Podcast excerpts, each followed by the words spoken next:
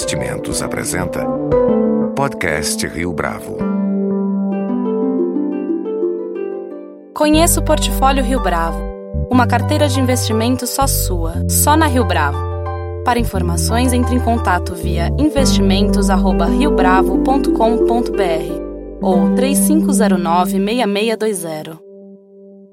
Este é o podcast Rio Bravo, eu sou Fábio Cardoso. Fundado há mais de 90 anos, a Ancham Brasil se transformou ao longo desse tempo na maior câmara de comércio americana entre as 104 existentes em diversos países ao longo desse período, a atuação da Anshan Brasil tem se diversificado em frentes complexas como as missões empresariais para os Estados Unidos e, mais especificamente, a melhoria do ambiente de negócios no Brasil. No podcast Rio Bravo de hoje, nossa entrevistada é Débora Vieitas, CEO da Anshan Brasil desde 2015. Débora, é um prazer tê-la conosco aqui no podcast Rio Bravo. Prazer estar com vocês. Para quem não sabe hoje, quais são as ações, as atividades da Amcham Brasil? Bom, só lembrando, a Câmara de Comércio Americana está no Brasil há quase 100 anos.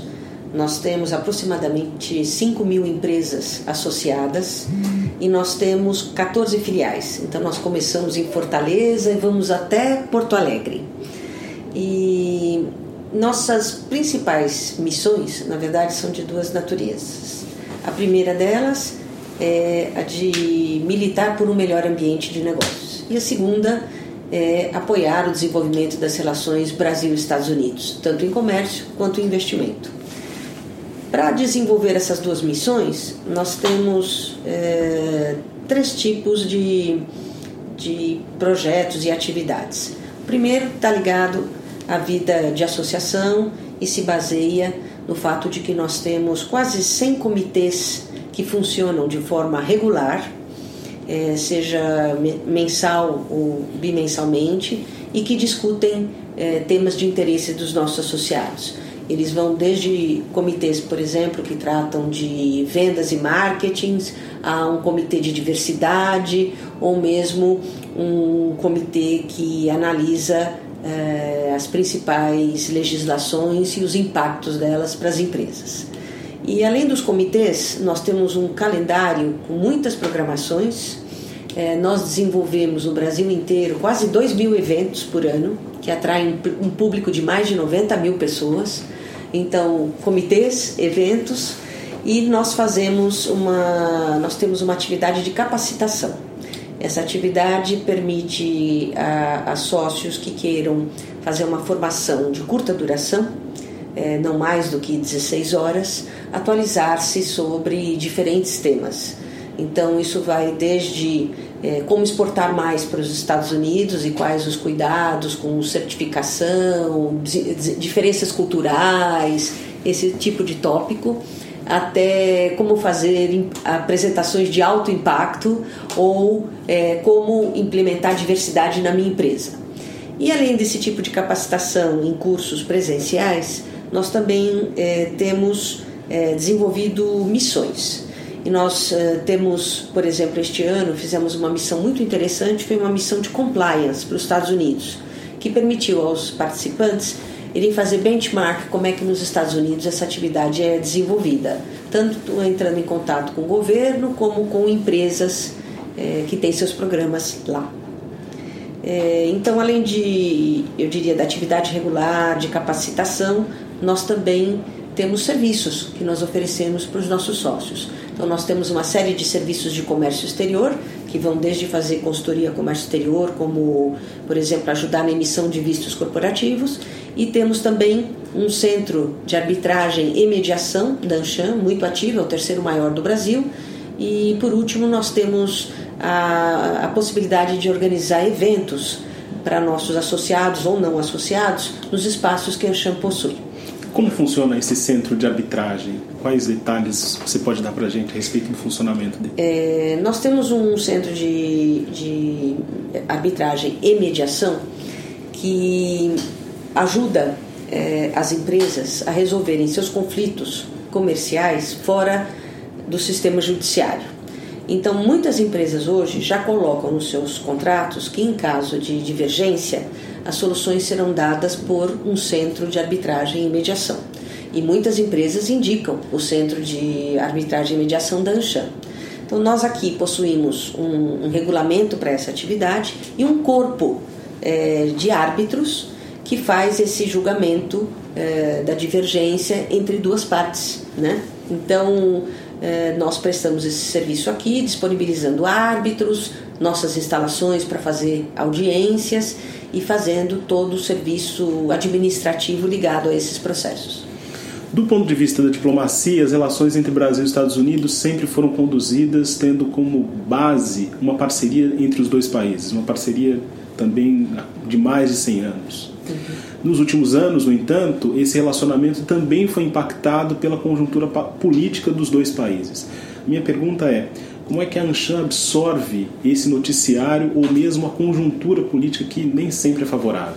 Com muita tranquilidade nosso projeto é de longo prazo, né? Nossa essência. Então nós é, entendemos que a relação entre dois países possa conhecer momentos de dificuldades, mas nós nos atemos a, a, a dois temas extremamente relevantes da relação: comércio e investimentos. Então, nós não podemos esquecer que os Estados Unidos é o segundo maior parceiro comercial do Brasil. Então, ele é importante não só pelo volume, mas porque a qualidade da pauta do que nós exportamos para os Estados Unidos é composta em 57% por produtos manufaturados. E a segunda razão importante é que os Estados Unidos têm um estoque de investimento direto aqui no Brasil de mais de 110 bilhões de dólares. E nós temos aqui um grande conjunto de empresas americanas estabelecidas no Brasil há muito tempo. Então, nós, eh, digamos, recebemos bem as empresas, elas têm muito sucesso por aqui e nós temos um parceiro comercial que para nós é bastante relevante. Qual é a boa notícia? A boa notícia é que nós temos espaço para crescer e que o Brasil é um país que tem uma segunda vantagem.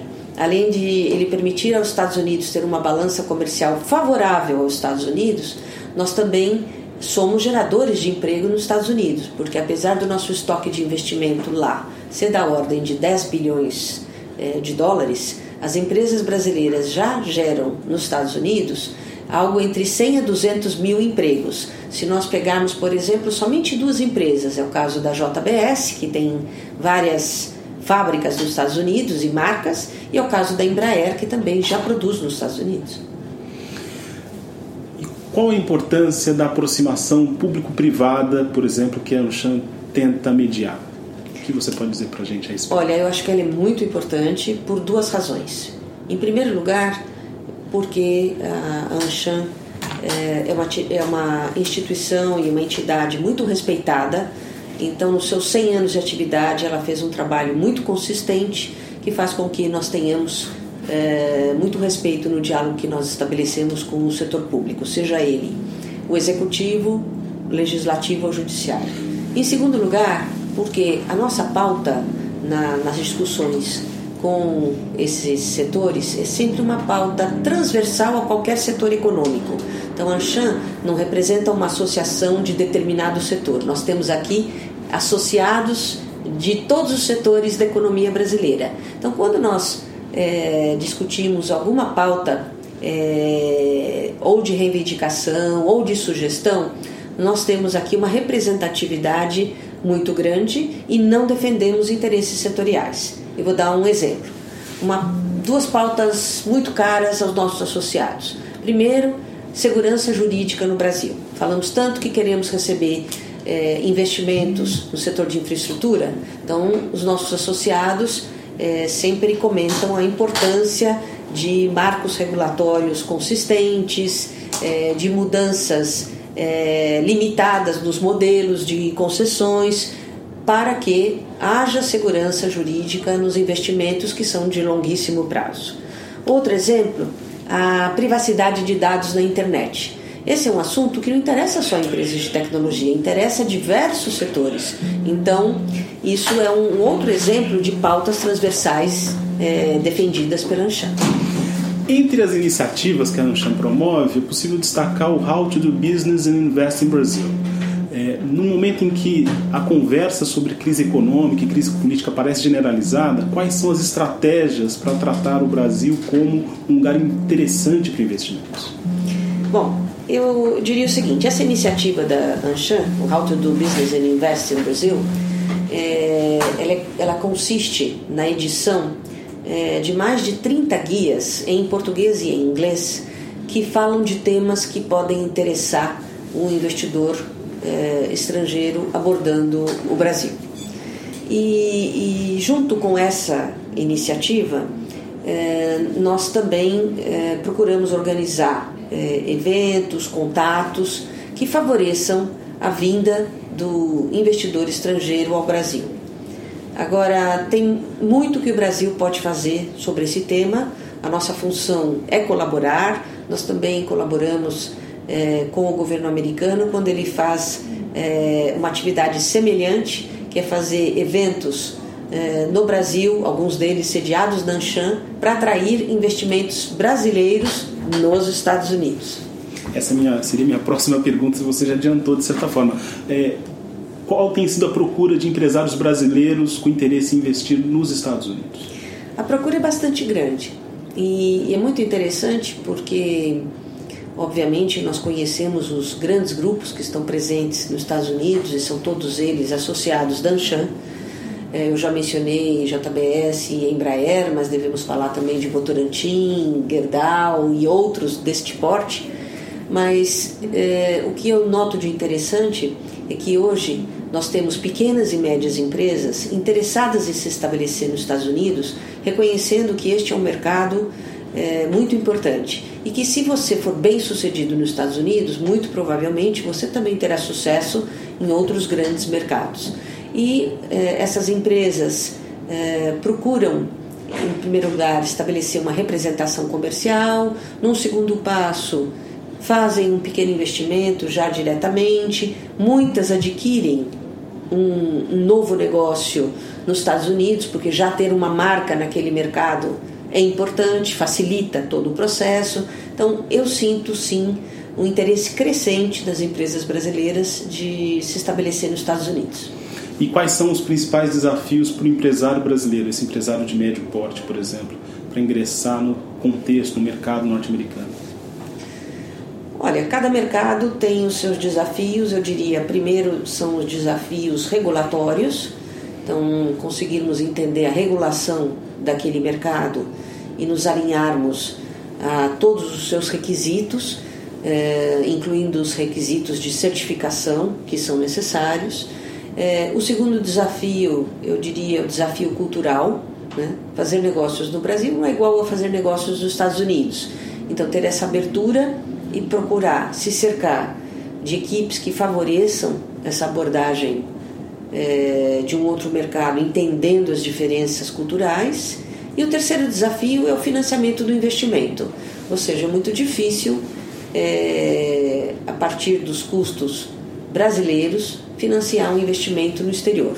Então é necessário, por um lado, que o empresário tenha algum capital próprio para essa empreitada e quando ele começa a desenvolver o seu negócio em outro país, no caso dos Estados Unidos, após um certo tempo ele consegue sim estabelecer uma, um histórico de crédito naquele país e passar a se financiar com o custo do, daquele país, o que também é muito vantajoso para, as empresas brasileiras que conquistam essa posição. De algum modo, a vitória do Donald Trump te, é, criou algum tipo de ruído junto aos investidores? Eu diria que, no que tange ao Brasil, é, apesar de nós ainda termos poucos elementos para avaliar é, quais serão as relações que este novo governo vai estabelecer com a América Latina e, em particular, com o Brasil, nós temos que lembrar que as notícias que o Brasil traz para qualquer novo governo são muito positivas primeiro lugar, nós somos a maior democracia da América Latina. Em segundo lugar, apesar de toda, de toda a nossa instabilidade recente do ponto de vista político, as nossas instituições são muito fortes. Em terceiro lugar, nós somos um mercado relativamente grande. Não há muitos mercados de 200 milhões de habitantes no mundo que sejam plena democracia e que tenham instituições fortes como nós temos. E, é, em quarto lugar, as notícias da relação bilateral hoje são muito boas. Os Estados Unidos têm superávit comercial com o Brasil, é, o Brasil gera muitos empregos nos Estados Unidos, um dos grandes objetivos do novo governo, apesar do pleno emprego que hoje os Estados Unidos vive. Então, eu acho que do nosso lado, só boas notícias. Então, eu espero que o Brasil, dentro do que a América Latina for importante para o governo Trump, consiga sim ter uma boa relação. Eu acho que de nossa parte, eh, as declarações que nós tivemos, tanto do presidente Temer quanto do ministro José Serra, são muito positivas. Os analistas eles têm comentado recentemente eh, que a recuperação da economia brasileira vai demorar um pouco mais para acontecer. Qual é a expectativa da Amcham Brasil para 2017 nesse contexto? Neste contexto, nós esperamos um ano muito similar ao ano de 2016, mas admitimos que na economia brasileira já se demonstrou que é, a questão do crescimento ou de recessão varia muito de setor para setor. Então, apesar de nós termos tido um ano de, muito, de uma recessão grande ainda em 2016, se você pegar, por exemplo, setor de agronegócio e o setor de saúde, foram setores que, a despeito de tudo, tiveram um ano muito razoável, com bons resultados. Então, nós esperamos um ano muito similar a 2016, com a mesma variação entre os diferentes setores. Débora, você está há um ano, pouco mais de um ano, à frente da Amcham Brasil. Qual foi o principal desafio nesse período que você enfrentou? O desafio é que é, nossos associados é, precisam receber um suporte em termos de do que são novas tendências em termos de poder se capacitar sobre as mudanças que estão acontecendo no mundo numa velocidade muito grande e a Anshan tem que ser capaz de oferecer a eles este ambiente onde ele se atualiza, esse ambiente onde ele faz novos relacionamentos importantes para o negócio dele e também onde, se possível, ele faça novos negócios.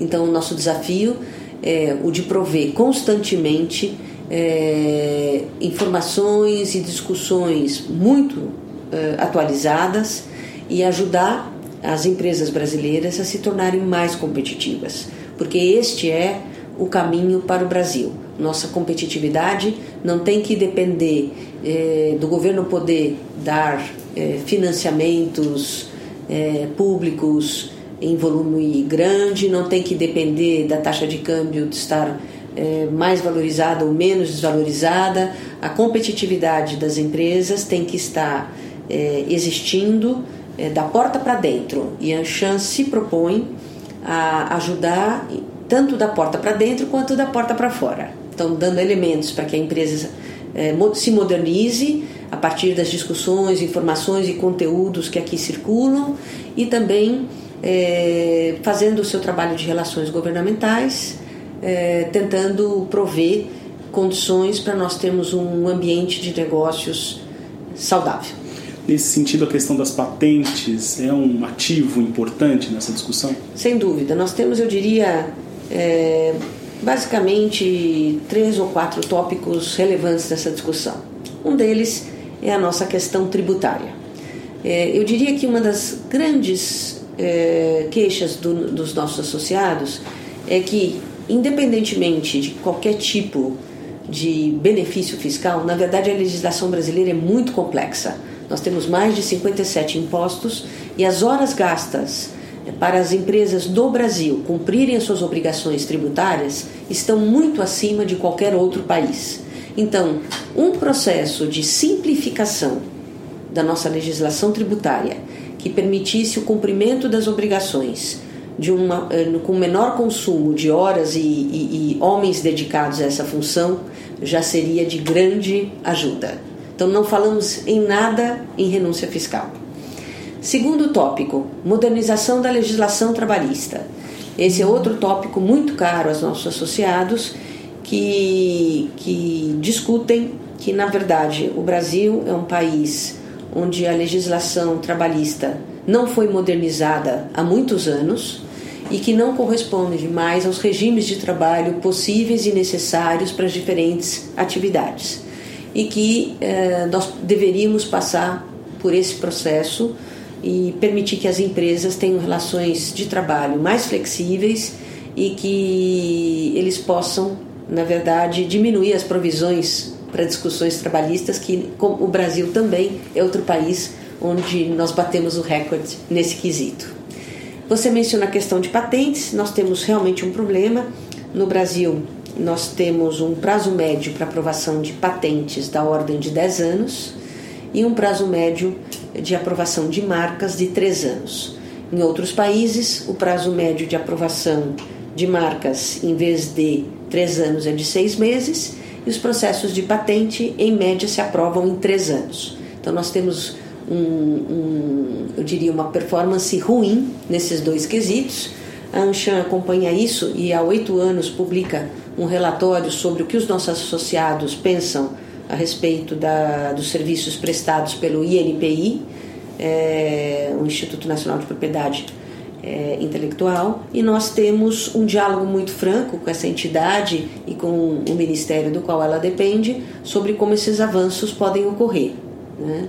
Então, assim, temos aí um longo caminho a percorrer para melhorar os nossos indicadores. Débora Vieitas, muito obrigado pela sua participação aqui no podcast Rio Bravo. Muito obrigada por essa, por essa oportunidade. Com edição e produção de Leonardo Testa, este foi mais um podcast Rio Bravo. Você pode comentar essa entrevista no SoundCloud, no iTunes ou no Facebook da Rio Bravo.